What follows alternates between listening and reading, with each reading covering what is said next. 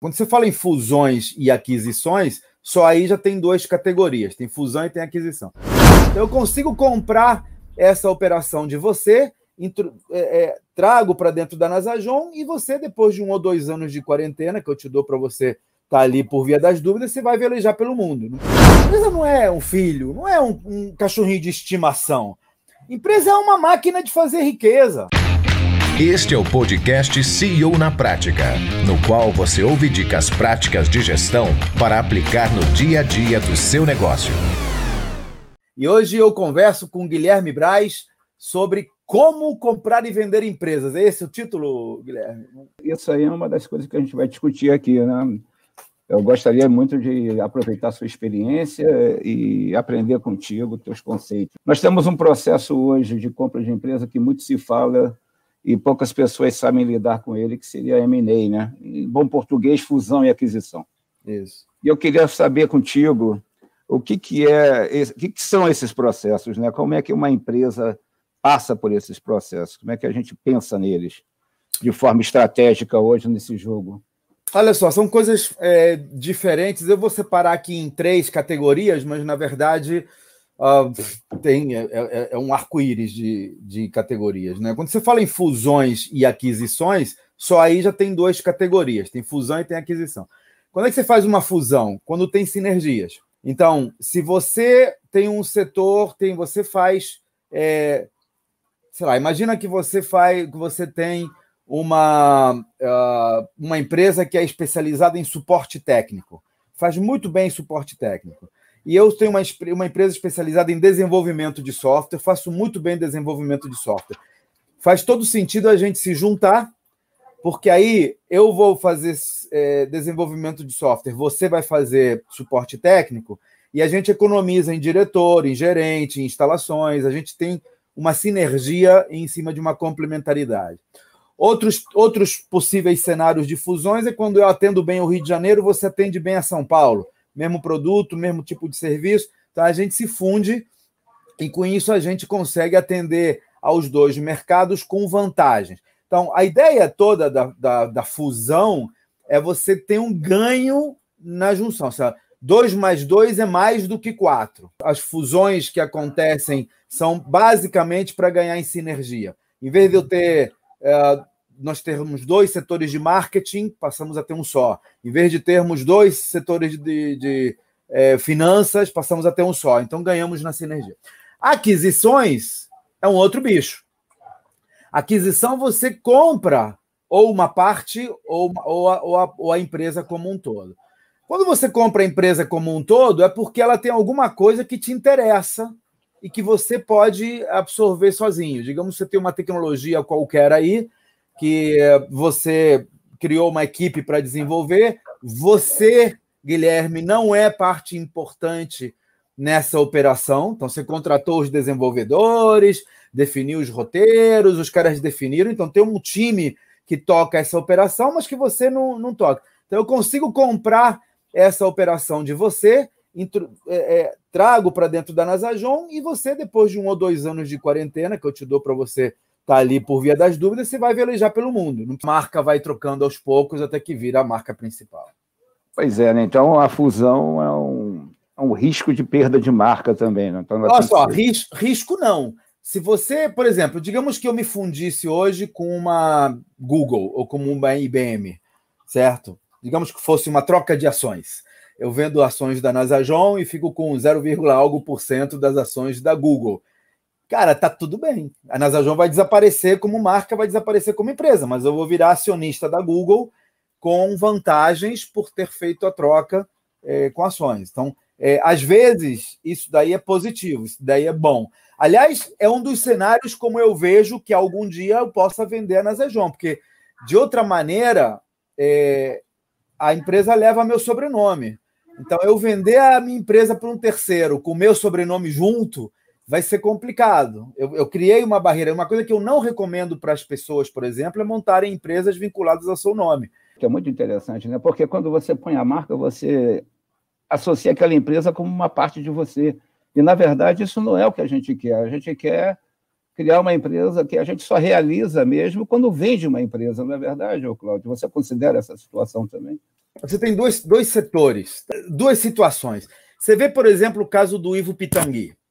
Ele fez uma marca, ele criou uma clínica, ele construiu uma, uma equipe, e mesmo antes da, da, dele morrer, antes dele falecer, ele já praticamente não fazia cirurgias, ele não botava a mão na massa, mas era a clínica do Pitangui. Então, ser um médico da equipe do Pitangui já virou uma grife por si própria.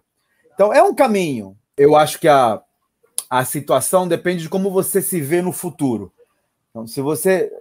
É que o, nós, empreendedores, somos, é, de certa forma, somos meio narcisistas, né? Então, o nome da gente é, é legal, a gente vê, né? Eu sou o CEO. Mas, é, em termos de negócio, assim, eu acho que. Ontem eu estava conversando com o meu sócio, com, com o Sandro, na, no Empresa Vendável, ele, ele falou um negócio, falei, Sandro, vou pegar essa para usar. E ele falava assim, ele, ele, ele, falava, ele fala, a gente estava justamente falando dessa questão dos podcasts, né? Que você falou, ah, vou, vou fazer, vou, vou, te falar das perguntas que eu vou fazer, e eu te disse, não, não, não me faça as perguntas, não, vamos, deixa rolar.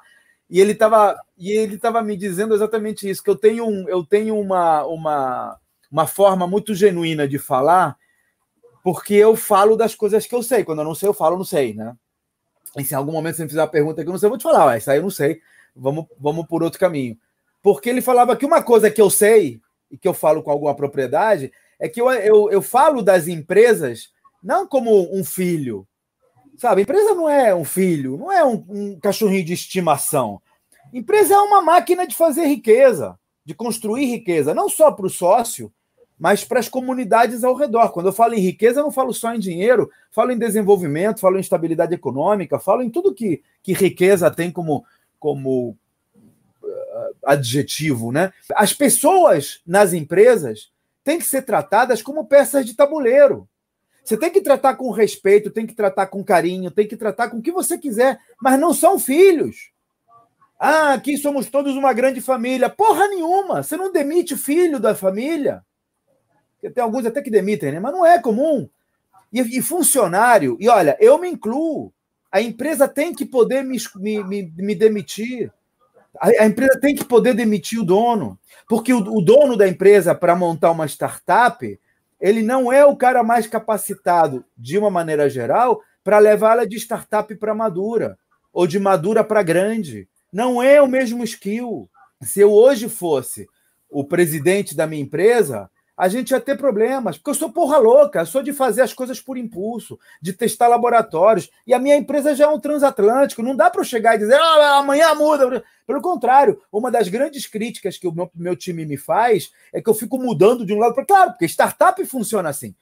Sabe, você tem uma motocicleta, você você vai driblando no trânsito. Num navio, num transatlântico, não dá para você fazer isso. A empresa é uma engrenagem, é uma máquina de fazer riqueza para o sócio, para as famílias que funcionam nela, para os empregados e para as comunidades que ela atende.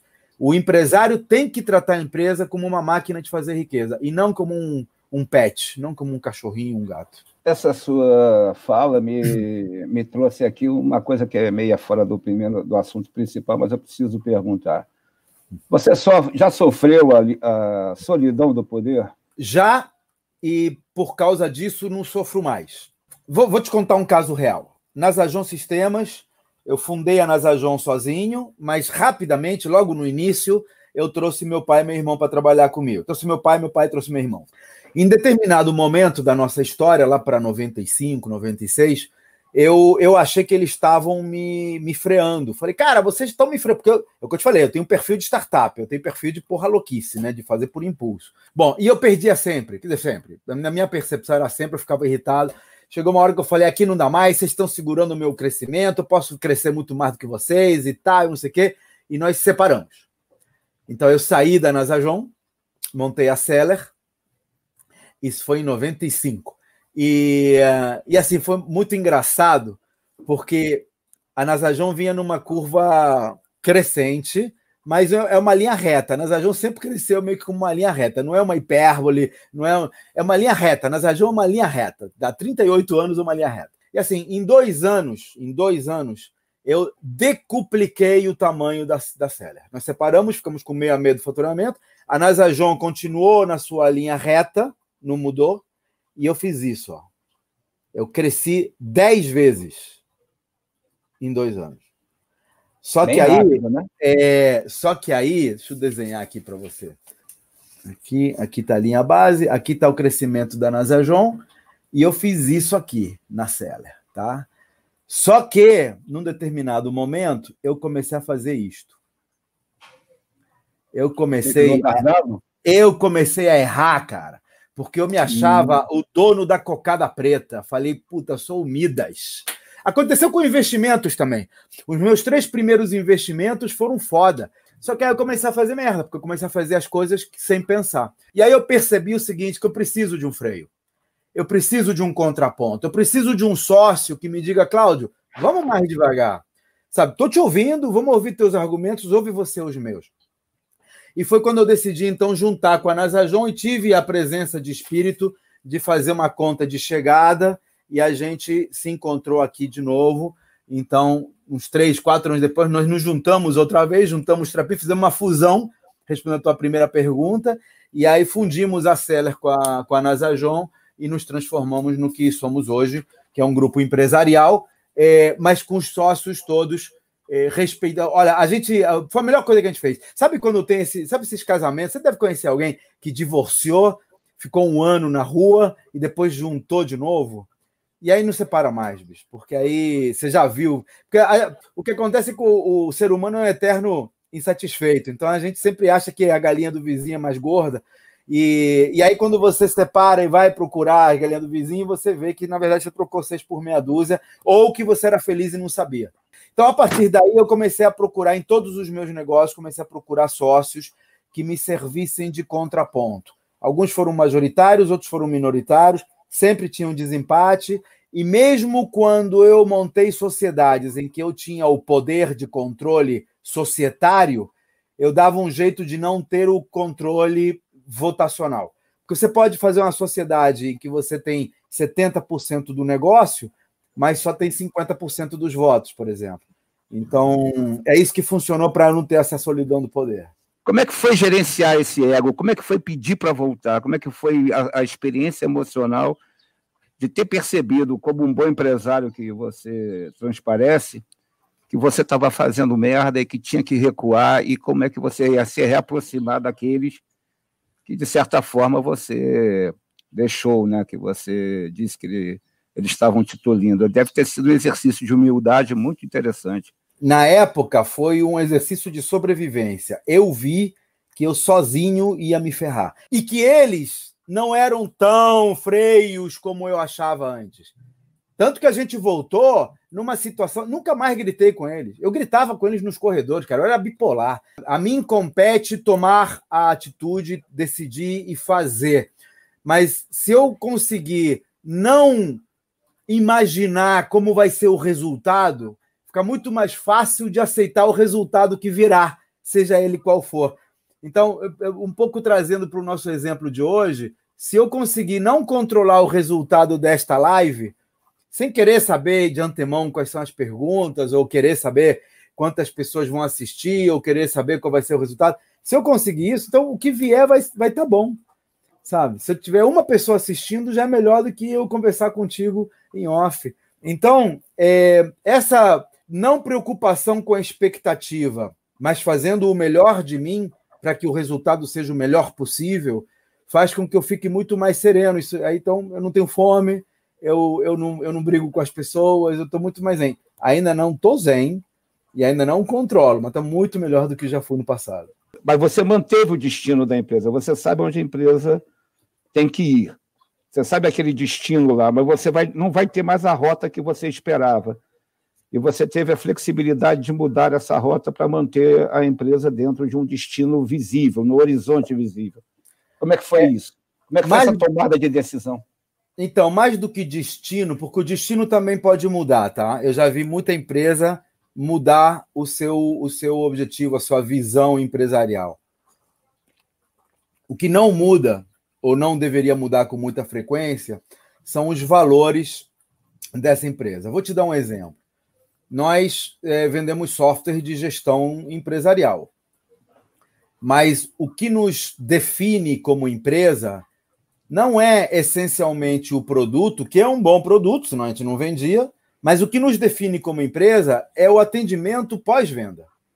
Se você perguntar na Zajon, na Zajon é um ótimo produto, é um ótimo RP, é completíssimo e tal, mas é uma empresa que tem 98% de clientes que se declaram satisfeitos ou muito satisfeitos com a empresa. Aí você diz, ah, isso foi planejado? Não, isso é característica nossa, característica que vem da família, que vem, enfim, é, é o DNA da empresa. Isso você não planeja, isso você executa, você aplica, isso você percebe. Qual é a tua vocação, que é um dos pilares da empresa vendável? Qual é a vocação? Ah, eu sou bom nisso. Sabe? Eu gosto de fazer isso, eu gosto de artes. Cara, então vai trabalhar em artes. Não adianta você querer ser engenheiro. Se você tem tendência, tem vocação para artes, não é na engenharia. E, e o vice-versa. Se você tem vocação para engenharia, não é sendo artista. A nossa vocação como empresa é para o respeito, para o atendimento. Eu tenho úlcera quando um cliente reclama. Um cliente, tem 4 mil clientes, tem 1 milhão e 200 pessoas que recebem folha de pagamento pelos nossos sistemas. Quando um reclama, a gente já ativa a, a diretoria inteira. Uma vez eu contratei um diretor que vinha do setor de telecom. Telecom é um setor assim é, conhecido, não muito conhecido pela, pelo cuidado com o cliente, né? São, eles são todas as todas as telecoms são é, líderes em Reclame Aqui, para você ter ideia. Você entra no Reclame Aqui, a NASA já não sei agora, porque isso muda toda hora, né? Mas tem. Se tiver um, dois, três reclamações, tem, tem um monte que a gente não tem nenhuma. E aí, é, esse diretor, ele tinha uma visão diferente da nossa. Ele falava: não, para crescer, você tem que ser capaz de lidar com essas coisas. Vai tratar a tua úlcera com algum anti, antiácido. E durante o período em que ele foi diretor, a gente cresceu mas cresceu trazendo mais reclamações para a empresa. O nosso NPS caiu, o nosso, assim, dentro de limites aceitáveis, mas a gente fica nervoso com isso. E eu, em, em, várias ocasiões, eu cheguei falando: você tem que fazer diferente, não pode, a gente não está. Olha só, você não vai me ensinar a fazer as coisas. Aqui. E é o que eu digo hoje, quando no, no Empresa Vendável, eu costumo dizer para os empresários: olha, quando você contrata alguém para fazer alguma coisa, tem que deixar esse cara fazer o que ele sabe fazer de melhor, do jeito dele. Não dá para você ter um diretor e você dizer para ele como dirigir. Não dá para você deixar alguém dirigir. A pior coisa que tem é o marido que deixa a mulher dirigindo o carro e fala: ah, faz assim, faz assim. E eu era assim.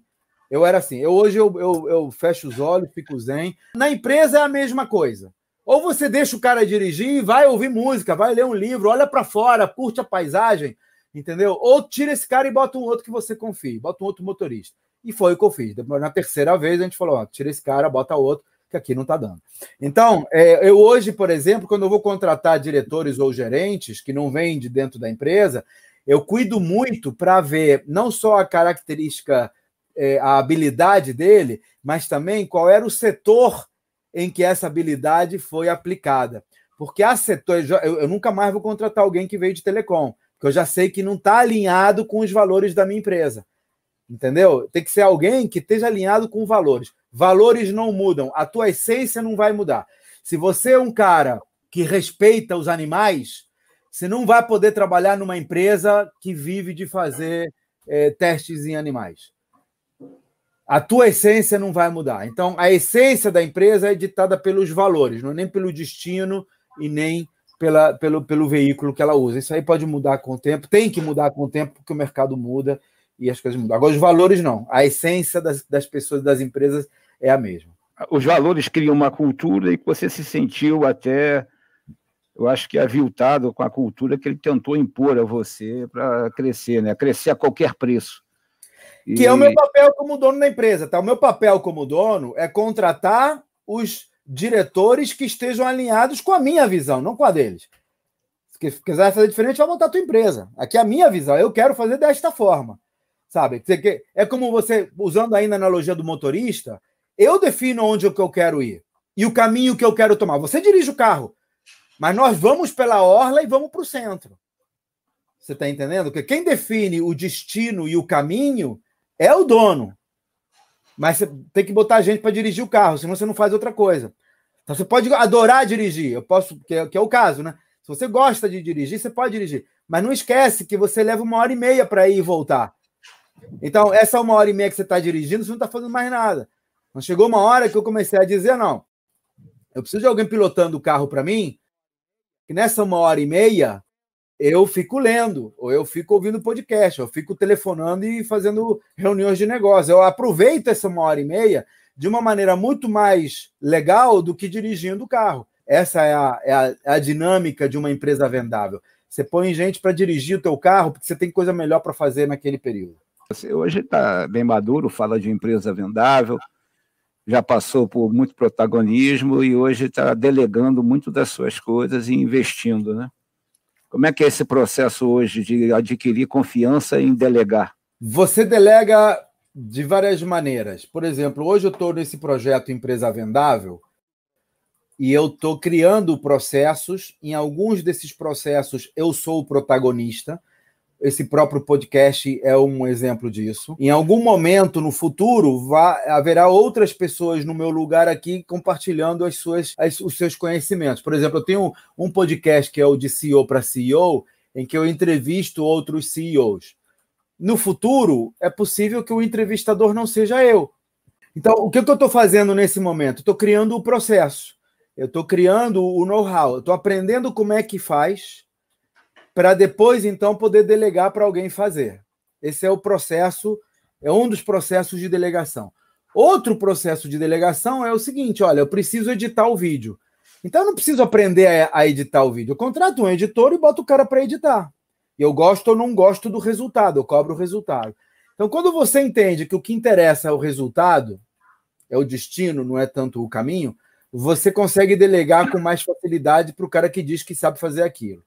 Mas em todos os casos, acho que vale a pena fazer, criar é, indicadores de desempenho. E aí a primeira pergunta que você tem que fazer é o seguinte: o que, que eu quero com essa delegação? O que, que eu quero? Qual é o resultado que eu espero com essa delegação? Eu espero economizar tempo. Então, se eu espero economizar tempo meu, não importa se esse cara vai fazer a coisa dez vezes mais lento. Porque mesmo ele fazendo dez vezes mais lento, o meu tempo está salvo. Então, se ele me custar mais barato, mesmo que ele leve 10 vezes mais, tá valendo.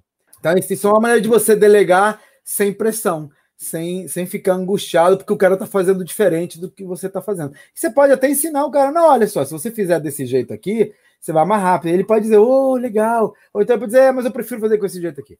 Faz com a direita, mas o cara é canhoto, deixa ele fazer com a esquerda. O que importa é o resultado.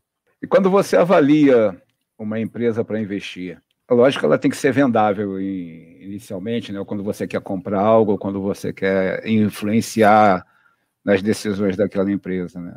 Que método você usa? Você procura aquisição ou procura investimento anjo? Eu estou investindo em negócios que a gente absorve depois na Nasajon, e aí é uma aquisição, e eu estou investindo em negócios em que eu posso ajudar a crescer não só com dinheiro, mas principalmente com eh, know-how ou com infraestrutura. Então, hoje eu procuro negócios onde eu possa aportar alguma sinergia, ou pela Nasajon, ou pelo Cláudio, pela minha audiência, ou pelas coisas que eu, que eu sei fazer, que eu posso ajudar. Porque o, o capital pelo capital em si, ele é burro. Por isso que a gente chama de smart money, né? É o dinheiro inteligente, é o dinheiro que vem junto com o conhecimento. E é smart para os dois lados. Para o cara que recebe, porque o, dinheiro é o mesmo, independente de ser de um banco ou de um investidor, mas se o investidor puder aportar, além do dinheiro, puder aportar know-how, puder aportar tecnologia, puder aportar clientes, puder aportar canais de distribuição, puder aportar tecnologia, então tanto melhor. Né? Então, essa, essa, esse é o tipo de investimento que eu procuro fazer. Mas, de uma maneira geral, eu hoje procuro investimentos que sejam divertidos, que seja legal, que eu ache gostoso trabalhar com o cara. Não, não quero mais empresas só porque tem sinergia ou só porque são bons negócios. Foi muito, muito interessante todas as questões aí. Eu quero que você fale um pouco sobre os riscos. Além desses riscos culturais, né? digamos aí que eu queira fazer uma fusão com uma empresa, o que, que a gente tem que fazer para diminuir os riscos? Você tem dois caminhos, Guilherme. O, o primeiro caminho é você se blindar como pessoa jurídica. Então, isso implica em você fazer uma empresa. Hoje tem, por exemplo, tem estruturas empresariais que o cara monta uma holding na, em algum paraíso fiscal, monta uma empresa ligada a essa holding, é, por exemplo, em Delaware, e essa empresa de Delaware investe nas empresas do Brasil, e aí você tem todo um processo que os advogados especializados já conhecem, em que você blinda a tua pessoa física de eventuais passivos é, corporativos que haja nesse investimento. Você pode fazer isso pelo lado jurídico, você monta uma estrutura de investimento em que você não tenha é, responsabilidade jurídica, ou você faz a coisa em etapas. Por exemplo, a maioria dos riscos empresariais ele prescreve com cinco anos. A grande maioria, não são todos, mas a grande maioria prescreve com cinco anos. E de outra maneira, em cinco anos você já sabe de coisas que você não sabia antes. Então, durante cinco anos, tem, tem estruturas de investimento que você pode investir reduzindo o teu risco. Eu, por exemplo, hoje, em quase 100% dos casos, no primeiro ano, nos primeiros dois anos de, de investidor, eu invisto através, eh, mediante mútuos conversíveis. Então, mútuos conversíveis é um contrato particular que tem validade jurídica, mas eu não entro, não faço parte do contrato social da empresa. Eu, eu invisto mas eu, eu tenho, na verdade, um contrato particular que diz que você é obrigado a me vender uma parte da empresa em troca de tanto é, que, eu, que eu invisto. E eu exerço esse mútuo em certas situações. Eu posso exercer até dois anos, até três anos, ou se você for vender a parte da empresa, enfim, tem aí a, a, a, são detalhes que não cabem aqui. Tem outras estruturas em que você é, faz o investimento, principalmente na fusão, que você troca a ação mas você troca um tipo de ação que não te compromete. Numa SA, por exemplo, você tem vários tipos de ação possíveis. Você tem a ação preferencial, tem a ação ordinária, são as mais conhecidas. A ação que tem direito a voto, ela também tem uma responsabilidade. E a ação que não tem direito a voto, que é a ação preferencial, ela tem menos responsabilidade. E você pode fazer essa, esse poder, você pode criar um tipo de ação que te dê direitos como acionista sem te dar responsabilidade sobre principalmente a parte uh, antiga. Então dá para brincar com, com essas coisas. Uma das empresas que eu, que eu participei, que eu investi, que era uma empresa de um setor que eu não conhecia, então fiquei meio tenso de investir nela e fiz bem, é, porque aconteceram algumas coisas nessa empresa. Então eu investi utilizando um instrumento chamado Fundo de Investimento em Participações nós fizemos um fundo de investimento, que aí eu não tinha praticamente nenhuma, nenhum passivo, nenhuma responsabilidade. Então, eu tinha voto no fundo, mas é, o responsável legal tributário era o fundo, entendeu? E aí, então, é, é, uma, é uma estrutura que é um pouco mais cara, mas o valor justificava. Um, a, a SA é uma estrutura perfeitamente válida e hoje é muito mais fácil fazer uma SA do que era no passado. Então, assim, tem, mas tem vários, várias ferramentas para você fazer investimento. Depende do tamanho do investimento, das pessoas que estão investindo contigo, do quanto você conhece do investido e do quanto você quer participar da gestão. Essas são variáveis que têm que entrar na decisão do mecanismo, do veículo que vai ser utilizado para o investimento. Sensacional, Cláudio. Eu acho que a gente já está chegando aí ao tempo limite, né?